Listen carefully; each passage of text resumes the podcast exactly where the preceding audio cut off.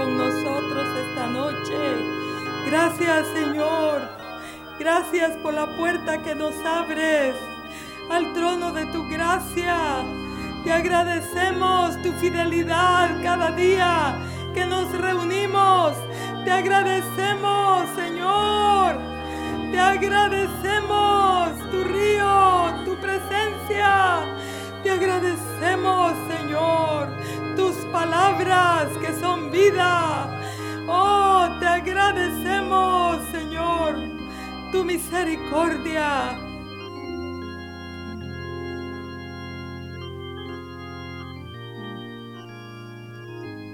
Amén. Pueden sentarse, hermanos.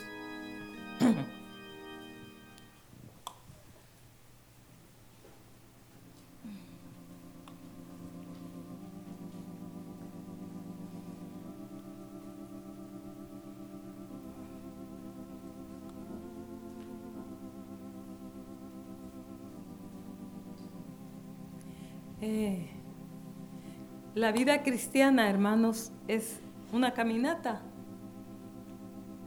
estamos haciendo un viaje, ¿verdad? En el cual nos estamos preparando para vivir la eternidad con nuestro Dios. Entonces este tiempo aquí es un tiempo de preparación. Digamos que nuestra vida puede ser nuestra casa un barco, como un barco en nuestra casa, la iglesia, eh, estamos como en un barco, ¿verdad? Sí, haciendo un viaje. Y cualquier persona para hacer un viaje se prepara. preparando estos pensamientos, me vino a mí que los jóvenes o las personas cuando quieren subir un volcán, yo lo he visto con mis nietos, se preparan y yo tengo aquí una lista de cosas que ellos han preparado para subir un volcán, ¿verdad? Eh, toda la comida es medida o, o consideran el peso, ¿sí? sopas instantáneas, lata de atún, galletas, agua la necesaria, no mucha, eh, que no pese mucho lo que llevan, que el peso sea distribuido entre un, hombro y el otro para que un hombro no, no, lleve más peso que el otro, que los zapatos que lleven no sean muy pesados, que sean livianos pero que sean resistentes.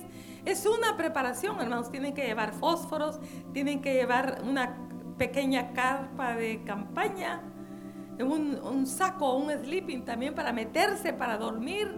Y si está muy frío, llevan orejeras, guantes, gorro, eh, en fin, no llevan nada de vidrio, no llevan cosas innecesarias, sino que todo aquello que verdaderamente van a necesitar. Y pensando en estas cosas, hermanos, vino a mi mente el viaje de Hechos 27 de Pablo a Roma, ¿verdad? Y vemos que ese viaje, en ese viaje encontramos algunas cosas también que que nos dan un mensaje. Cuando Pablo subió con los presos a ese barco, ¿verdad? Ustedes recuerdan porque han escuchado muchas veces este, esta historia que dice que ellos enfrentaron vientos. Desde el inicio del viaje enfrentaron vientos contrarios.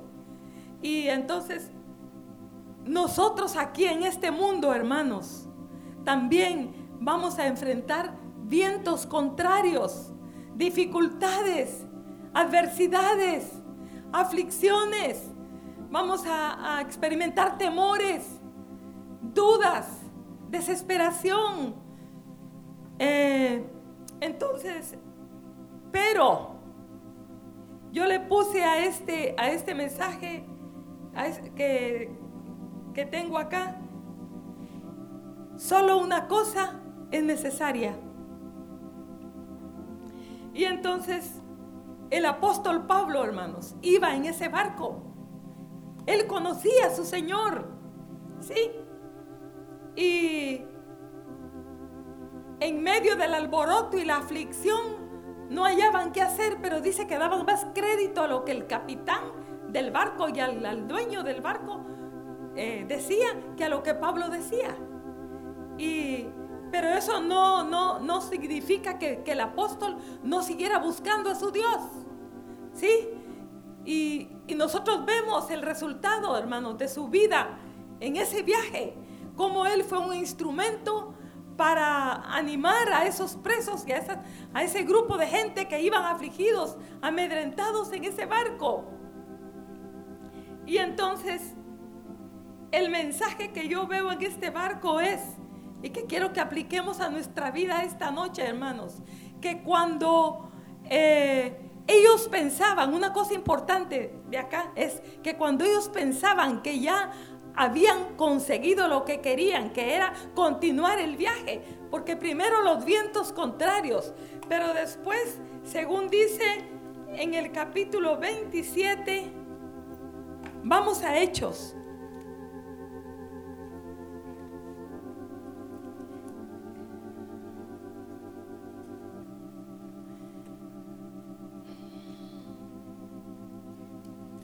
Dice, dice aquí, siendo en el versículo 12 y siendo incómodo el puerto para invernar, la mayoría acordó zarpar también allí por si pudiesen arribar a Fenice, puerto de Creta, que mira al noroeste y suroeste e invernar allí.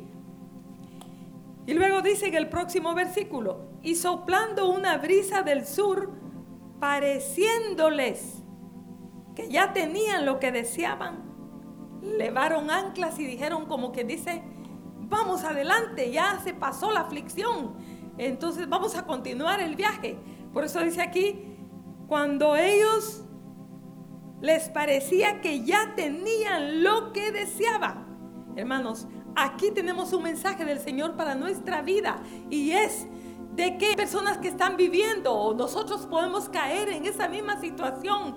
Y también eh, en estos días yo estaba viendo unas fotos también cuando yo era joven, era adolescente. Y, así, fotos también de mis hermanos. Y yo digo, ¿y a qué hora se pasó ese tiempo? No lo sentimos, hermanos. Nosotros aquí en San Pedro ya tenemos 18 años. Y, hermanos, nos hemos puesto a pensar. Por eso Salomón dice, ¿por qué, ¿por qué me maté tanto? Miren cómo termina el discurso Salomón. Y en Eclesiastés 12, él dice, generación va y generación viene. Todo es vanidad. Todo el afán del hombre, dice, en esta tierra es vanidad. Dice lo que es, ya fue. Y, y, también dice de lo que está sucediendo ahora, quién sabe si será recordado en las generaciones que vienen más adelante. Será olvidado. Hermanos, los jóvenes que han participado del concurso bíblico, cuando empezó el concurso bíblico, hay cosas que para ustedes fueron una gran emoción, pero ya quedó atrás, muy atrás, muy lejos, ¿verdad? ¿Sí? Porque es esta vida, es efímera. Esta vida es como un soplo. La palabra del Señor dice que la vida del hombre es como la flor, como la, como la flor de la hierba, que por la mañana está linda, hermosa. Pero ¿qué dice? Pero por la tarde está marchita y se acaba. Oh, hermanos, gente que ha estado edificando una casa por muchos años y luego llega y tal vez vive en ella dos años y luego se muere, porque eso es la vida, es un soplo, es una neblina, es un viento fugaz que pasa. Así nuestra vida, por eso debemos de considerarlo, ¿verdad? Entonces estamos con el punto. Yo sé que hay muchos estorbos, hay muchas cosas en nuestro barco que tenemos que sacar, pero yo me estoy refiriendo al afán en esta noche. Y aquí Salomón comienza con esto. Generación va y generación viene. ¿Y qué tiene el hombre de su trabajo con que se afana debajo del sol? ¿Y cómo termina el discurso? ¿Cómo termina él el libro de Eclesiastés? Dice en el 12:13, el fin del discurso es este. Teme a Dios y guarda sus mandamientos. ¿Por qué dice? Porque esto es el todo del hombre. Pero hermanos, nosotros lo oímos, pero no lo sabemos. No lo sabemos. Saberlo significa un milagro. Toda la palabra de Dios, saberla, significa un milagro en nuestra vida. Nosotros decimos amén en los cultos, ¿sí? Escuchamos un mensaje, una palabra y nos toca y decimos amén, es cierto. Y hasta compartimos lo que oímos, nos impactó. Pero vivirlo, experimentarlo, abrazarlo, tener esa convicción de esa verdad que se haga parte de nuestra vida, es un milagro. Un verdadero milagro, hermanos. Solo Dios abre los ojos a los ciegos. Entonces, sí, nosotros decimos, ¿verdad? Sí, Salomón tiene razón. Tenemos que temer a Dios. El fin del discurso es eso. No vale la pena perder la salud, perder la vida. Sí, lo que vale la pena es buscar a Dios, pero no lo sabemos. Si lo supiéramos, buscáramos más a Dios. Si lo supiéramos, fuéramos fieles cada día, indagando en la palabra de Dios para ver qué es lo que Dios me va a decir, cómo me va a guiar, cómo voy a vivir este día. Sin su ayuda, no, no puedo. Lo decimos, pero no lo sabemos, hermanos. No lo sabemos. Porque nuestras oraciones son superficiales. Nuestras oraciones no son clamores. Hermanos, nosotros veníamos de Copán. Ahora que veníamos de Guatemala y pasamos a Copán, ¿qué día fue la semana pasada? Creo que era el día viernes. Y, tuvimos un incidente con el carro eh, en la carretera. De repente se apagó. Y, el carro se quedó parado en la mera orilla y era una recta y las, las rastras, hermanos, venían a una velocidad. Nosotros empezamos a orar, Joel se metió debajo del carro, Robert estaba parado allí y nosotros con el, pastor estábamos orando, haciendo seña a, a los vehículos que, que se hicieran o por lo menos que bajaran la velocidad, ¿verdad? Y entonces, bueno, llegó alguien, nos auxilió, y, esta persona llamó a un mecánico, llegó y dijo que era la manguera de la gasolina que se había zafado. Y, y ahí la acomodó. Y dijimos, bueno, gracias a Dios y empezamos. Pero ¿qué si más adelante se nos volvió a parar el carro? Y otra vez en la gran aflicción, hermanos, ya estaba un poco oscuro y la aflicción nuestra eran esas rastras esos trailers, ¿verdad? Que venían a esa velocidad y decíamos, Dios mío, líbranos, guárdanos, ayúdanos. Y bueno, al final que Joel amarró la, la, con algo la, manguera y, y ya nos venimos despacio, despacio. Pero hermanos, yo venía orando de una forma y yo venía diciéndole adentro, Señor, ten misericordia de nosotros. Íbamos pasando por un lugar oscuro, oscuro. Y yo, yo decía por dentro, Señor, si aquí se nos para esto, los trailers no nos van a ver. Las rastras no van a darse cuenta que estamos parados aquí con la luz apagada. No nos dejes aquí en esta oscuridad. Ayúdanos, socórrenos. Y venía yo, yo venía casi que así, sentada. Yo creo que así venía el pastor, así veníamos los cuatro que éramos, ¿verdad? Con, con, Joel. Y viniendo en esa forma, hermanos, el Señor habló algo a mi corazón. Me dijo, así debemos de vivir, así deben de, deben de vivir en este tiempo. Hermanos, pero no estamos viviendo así. No estamos viviendo así. Así tenemos que vivir, expectantes de que es un gran peligro, de que el mundo está al borde de la debacle, de que el mundo está está envuelto en una llama de fuego, hermanos, de que los ojos de Dios están airados y que sus juicios están a la puerta y que así como ellos de repente ellos pensaron pensaron que ya habían conseguido lo que querían que era ir en un viaje sin problemas, dijeron, bueno, hasta lo celebraron, vamos adelante y hasta tal vez cantando alguna canción los marineros y de repente se soltó la tempestad y el viento huracanado, hermanos. Y ellos empezaron a darse cuenta que estaban a punto de perecer, de morir. ¿Sí? Entonces, así está el mundo. en un peligro inminente. Hermanos, y nosotros como iglesia, de repente sucede algo que nos asusta, buscamos más al Señor, pero luego que pasa la aflicción, volvemos a vivir la vida tibia. Pero no, hermanos, yo quiero animarlos esta noche a que vivamos así, de esa manera, como nosotros veníamos en ese camino, orando, pidiendo misericordia y con nuestros ojos abiertos, con nuestro oído y nuestro corazón suplicante al Señor para que nos libre Así debemos acostarnos, así debemos levantarnos y así debemos vivir. Cada cosa que hacemos debemos hacerla bajo la convicción del temor de Jehová, sabiendo de que sí estamos viviendo un tiempo de peligro.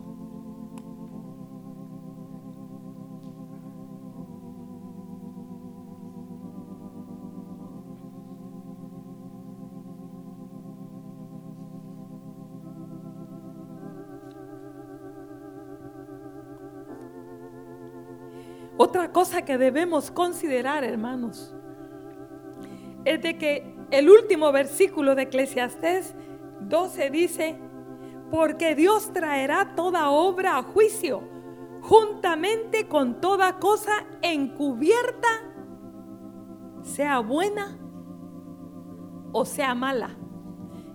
Si nosotros tenemos esa conciencia de esta palabra, hermanos, vamos a tener más cuidado para vivir. ¿Sí? ¿Sí? Estamos en un viaje y el final de ese viaje es el juicio. El juicio final, donde dice que Dios traerá toda obra a juicio, juntamente con toda cosa encubierta, es aquellas cosas que los hombres no han visto de nosotros, que solo nosotros sabemos, que las hicimos y que fueron malas, pero Dios sí sabe. Está escrito en el libro y en el día del juicio cada persona se va a parar allí. No va a haber nadie que lo defienda. Va a estar solito parado. No va a estar ahí papá ni mamá. No va a estar ahí su pastor, nadie. Solito, solita. Va a estar parado ahí el día del juicio para dar cuenta de sus actos y de sus obras, sean buenas o sean malas. Entonces, ahora es el día, hermanos, en que nosotros debemos entonces eh, echar de nuestra vida los afanes. Nos estamos afanando por cuidar nuestra vida natural. Nos estamos afanando eh, por eh, obtener cosas. ¿Sí? Y estamos descuidando la vida espiritual.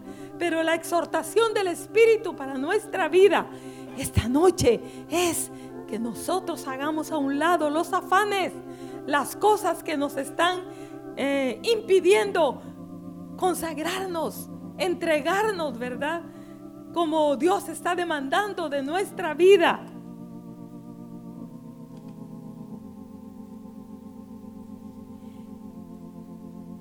En Lucas, capítulo 10, del versículo 38 al 42, encontramos que Jesús visita la casa de Marta y María.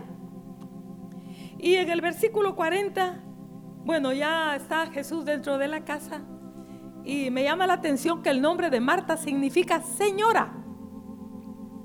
Entonces, eh, Marta es una persona que le preocupaba que cuando llegaba Jesús, la casa estuviera bien barrida, todo en su lugar, unas flores en la mesa, un mantel bien blanco, no sé qué color sería, pero bien planchado, colocado, todo en su lugar, ¿sí? Y, era trabajadora, esforzada, diligente, cumplidora, si, si, ofrecía algo, quería cumplirlo. Y, y en esta ocasión, no sé qué pensó o decidió Marta hacer para Jesús, que estaba tan afanada, ¿verdad? Y María, hermanos, estaba sentada a los pies de Jesús. Así dice. Marta se preocupaba, dice, con muchos quehaceres. Y acercándose le dijo al Señor, ¿no te ha cuidado, no te da cuidado que mi hermana me deje servir sola? Dile pues que me ayude. Yo pienso que María tal vez había hecho su parte tal vez le había ayudado a barrer, a limpiar, y le había dicho, ayúdame a, limpiar esos garbanzos, a, arreglar esos garbanzos. Los había guisado ya dijo, está listo. Pero cuando Jesús llegó, ella se colocó a sus pies para escuchar sus palabras. Mientras que la otra dijo, no, Solo garbanzos es muy poquito. Voy a hacer lentejas, voy a hacer cabrito, voy a hacer esto, voy a hacer lo otro. Una ensalada, no, ensalada muy poquita, voy a hacer dos ensaladas. No, dos ensaladas, bueno, pero agreguemos más. ¿No les parece algo, algo, no se identifican hermanas con algo de esto? ¿Sí? Entonces, mm, aquí no vamos a ponerle estas otras cositas. Ah, un postrecito, pero un postre muy poquito uno. Voy a hacer una gelatina, entonces un pastelito. Eh, y así estaba Marta. Estaba preocupada por, por atender al Señor.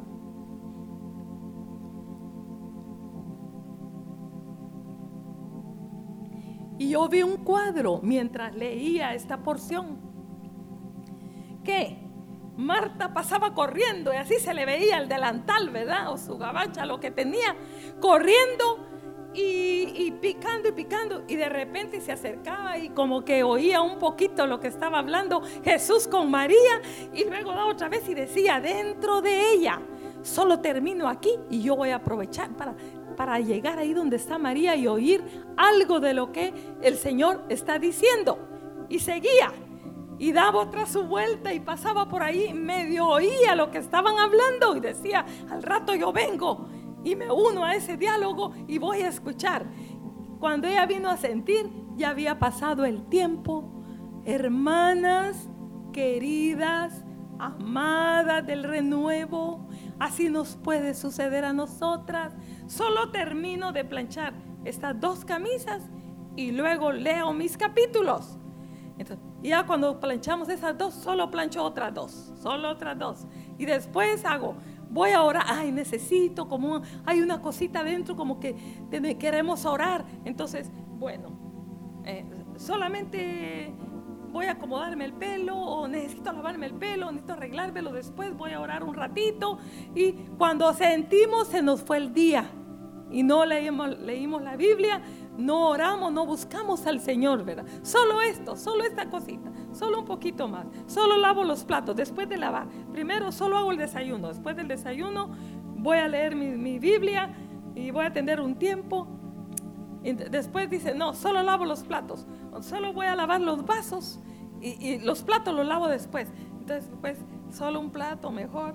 Entonces, otro plato, cuando sentimos, lavamos todos los platos, echamos cloro, sacamos brillo, guardamos, los secamos, los guardamos y se acabó la lectura de la Biblia, se acabó la búsqueda, la oración, el encuentro con nuestro Dios. Que Dios nos libre de los afanes, hermanas y hermanos. Y ustedes también, ¿verdad? Los hombres que pueden decir, eh, solo solo voy a conseguir otro carro, me voy a, voy a cambiar mi carro, entonces voy a, voy a trabajar menos. Y entonces es un afán, nos llenamos de cosas innecesarias y pasamos de vista lo más importante. Como dice el tema de nuestro mensaje, solo una cosa es necesaria. Y eso fue lo que el Señor le dijo a Marta. En el versículo 41 de Lucas capítulo 10. Respondiendo Jesús le dijo, Marta, Marta, afanada y turbada estás con muchas cosas. En el versículo 42 dice, pero solo una cosa es necesaria. Y María ha escogido la buena parte, la cual no le será quitada. Hermanos, lo único que nadie nos quitará será la vida que habrá sido formada del Señor en nosotros. Ese es el tesoro más grande que podemos tener. ¿Cómo le digo? ¿Quién? Eso es su comunión, su presencia. Hermanos, eso es lo único que vale la pena. Sadrach Mesac y Abednego en el horno de fuego no necesitaron su título, no necesitaron eh, sus amigos que los ayudaran, no necesitaron nada de las cosas terrenales que ellos poseían, pero tenían lo que necesitaban. Y era al Señor en medio de ellos, en ese horno de fuego. Una sola cosa es necesaria. Y ella que dice, y María ha escogido la buena parte. Estamos escogiendo la buena parte, hermanos. Encontrarnos con el Señor, amarlo, buscarlo, agradarlo, servirlo, conocerlo, procurarlo. Estamos buscando, es la mejor parte. Es una sola cosa, es necesaria.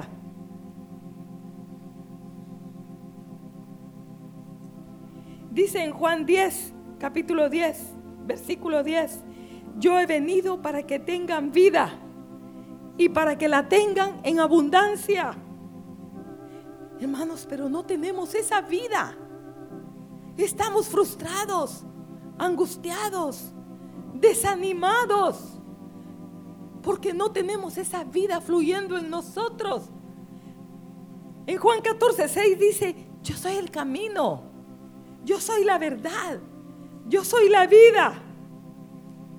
En Juan 6, 48 dice, yo soy el pan de vida. Y hermanos, ¿por qué estamos, no estamos saciados? Estamos insatisfechos.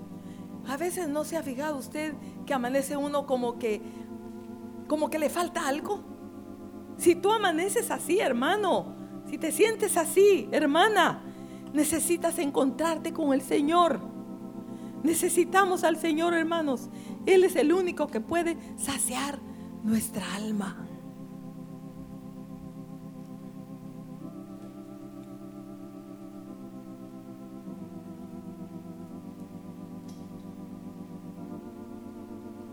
Dice en Juan 16, 33, en el mundo tendréis aflicción, pero confiad, yo he vencido al mundo. Pero para llegar a esa verdad, hermanos, necesitamos un milagro. Confiar, creer, esperar que el Señor venció el mundo y que el Señor está conmigo, que el Señor me va a ayudar. Estamos temblando, estamos llorando, nos duele la cabeza, nos duele el estómago. Pensamos que es el último día de nuestra vida cuando tenemos un problema serio. Pensamos que ahí terminó todo. ¿Por qué? Porque necesitamos un milagro. Saberlo adentro, adentro. Yo te pregunto esta noche, ¿sabes adentro qué es Jesús para ti? ¿Quién es Jesús para ti? Él es la respuesta. Él es la vida, el pan de vida. Él es tu sustento, es nuestro sustento, hermanos.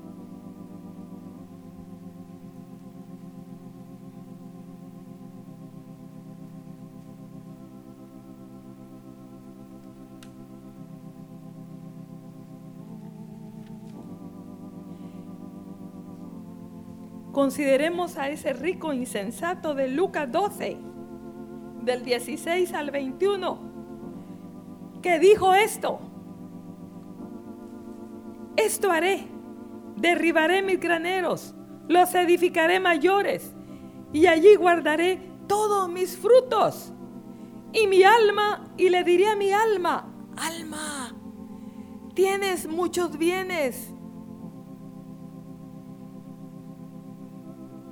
Muchos bienes tienes guardados para muchos años.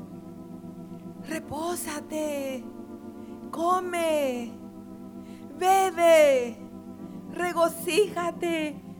¿Qué más le diría a su alma? No te preocupes, tengo guardado, tienes ahí para mucho tiempo, ¿entiendes? Una cuenta en el banco, éxito en mi negocio, regocíjate, gózate, deleítate si comamos y bebamos, ¿qué dice la palabra? Que mañana moriremos. Pero mañana, uno dice, mañana moriremos. ¿Qué querrá decir? Uh, falta mucho. Algunos dicen, no, si mi abuelito decía, ya viene el Señor y nunca viene. Así vive el mundo. Pero no solo el mundo. también nosotros, hermanos, nosotros vivimos también así. ¿Y saben por qué? Por la forma como estamos viviendo, porque no estamos buscando al Señor. Vehementemente, ardientemente, con aflicción, con urgencia, con necesidad. Hermanos, no estamos buscando así. Tendríamos lleno el tiempo de oración el día martes. Esta noche, estas días estarían llenas si la iglesia viviera así. Nos surge, hermanos, un milagro en el renuevo. Nos surge en la iglesia de Cristo Jesús un milagro. Saber de qué manera tenemos que vivir. Entonces vale la pena considerar a este hombre insensato. Porque dice en el versículo 21 de Lucas 12. Así es el que hace para sí tesoro y no es rico para con Dios. Y hermanos, por eso no tenemos fe. Por eso no tenemos poder. Por eso no tenemos la capacidad de pelear nuestras batallas, de enfrentar al enemigo. Estamos temblando. Sí, cualquier cosa nos amedrenta. No tenemos ese poder manifestándose en nuestra vida. No tenemos esa fe, esa confianza. ¿Por qué? Porque hemos gastado nuestra vida, hemos gastado nuestro tiempo haciendo tesoros para nosotros mismos. Puede ser utilizando la energía, el dinero y el tiempo para nuestra belleza física, para nuestro éxito empresarial, para nuestro éxito profesional. ¿Sí? Nuestro tesoro tal vez consiste en tener muchos amigos. Como en una ocasión, un joven me dijo de aquí el renuevo que ya no está aquí, me dijo, a mí me gusta socializar. Me deleito en eso. Entonces, ese es su tesoro. ¿Sí? Así es como este rico insensato, el que hace para sí tesoro, su propio tesoro, y no es rico para con Dios. Dice, tú eres, tú dices que eres como dice Apocalipsis. Tú dices soy rico y de nada tengo necesidad. Y no te das cuenta que eres pobre, eres ciego, mendigo, harapiento, miserable. ¿Por qué no te pones de acuerdo? Es la idea del pasaje, ¿verdad? De la porción. ¿Por qué no te das cuenta? ¿Por qué no abres tus ojos? Y te das cuenta que eres pobre, eres mendigo, eres ciego, miserable, necesitado, que te urge buscar a tu Dios, que te urge doblar las rodillas, que te urge llorar en la presencia de tu Dios, que te urge derramar tu corazón para hacer tesoros en el cielo, donde, ¿qué dice? El ladrón no roba y el, y el orín no corroe, ¿verdad? Sí. Y hermanos, ¿qué dice de María? Ella escogió la mejor parte, la cual no le será quitada. Solamente eso, hermanos. Eso será nuestro tesoro que nos llevaremos y no nos será quitado, ¿verdad? Entonces, volviendo al inicio, estamos haciendo un viaje. La vida cristiana es una caminata. Entonces necesitamos llevar lo necesario. Sí, hermanos, si tenemos al Señor, su presencia, si tenemos al Espíritu Santo, ¿verdad? Porque dice que el Espíritu Santo va a guiarnos, consolarnos, ayudarnos. Entonces, busquemos lo que necesitamos para terminar esta carrera y llegar al final victoriosos. ¿Sí? No lo que se diluye, no lo que se desvanece, no lo que se va a podrir, sino lo que permanece para vida eterna. Señor, ayúdanos. Ayúdanos. Cierren todos sus ojos, hermanos.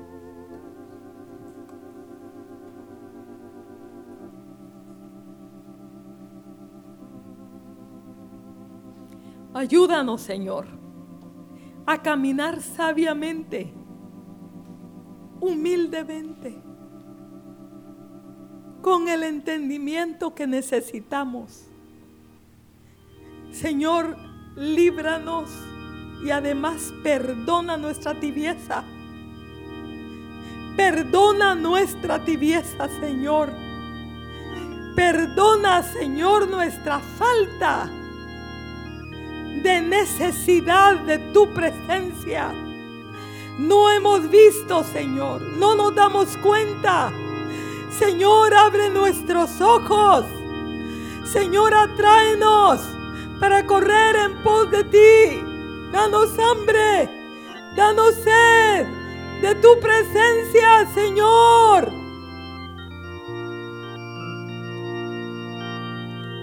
Señor, aquella mujer del flujo de sangre se arrastró en medio de la multitud. Y ella decía, si tan solo tocase el manto, la orilla de su manto, seré sana. Porque esta mujer estaba sumamente necesitada. Necesitamos caminar de esa manera. Así también como Bartimeo, que cuando oyó que tú pasabas, Señor, te gritó y clamó porque estaba sumamente necesitado, le urgía su vista, Señor. Pon en nosotros ese fervor, esa necesidad, ese clamor, Señor.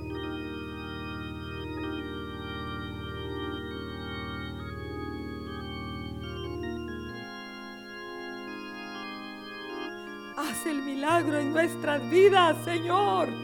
Haz el milagro, levanta tu clamor.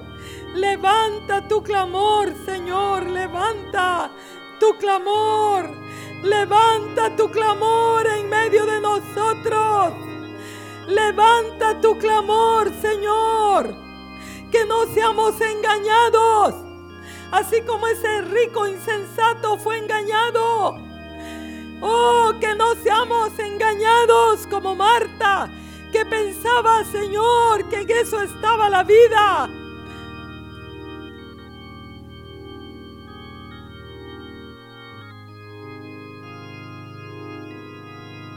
Oh Señor, oh Señor, oh Dios de mi salvación.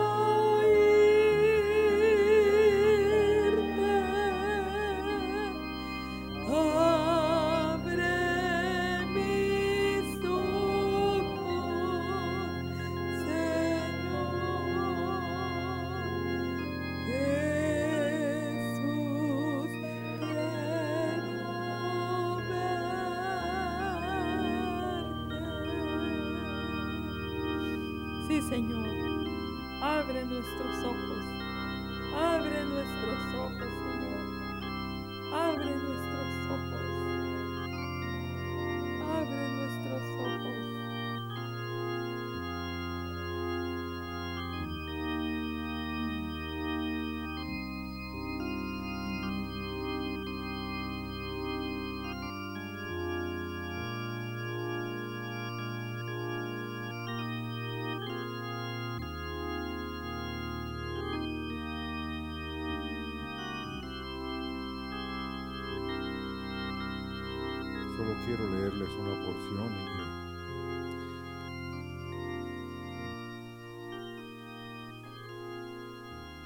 está en Hechos 27, del 21 al 25.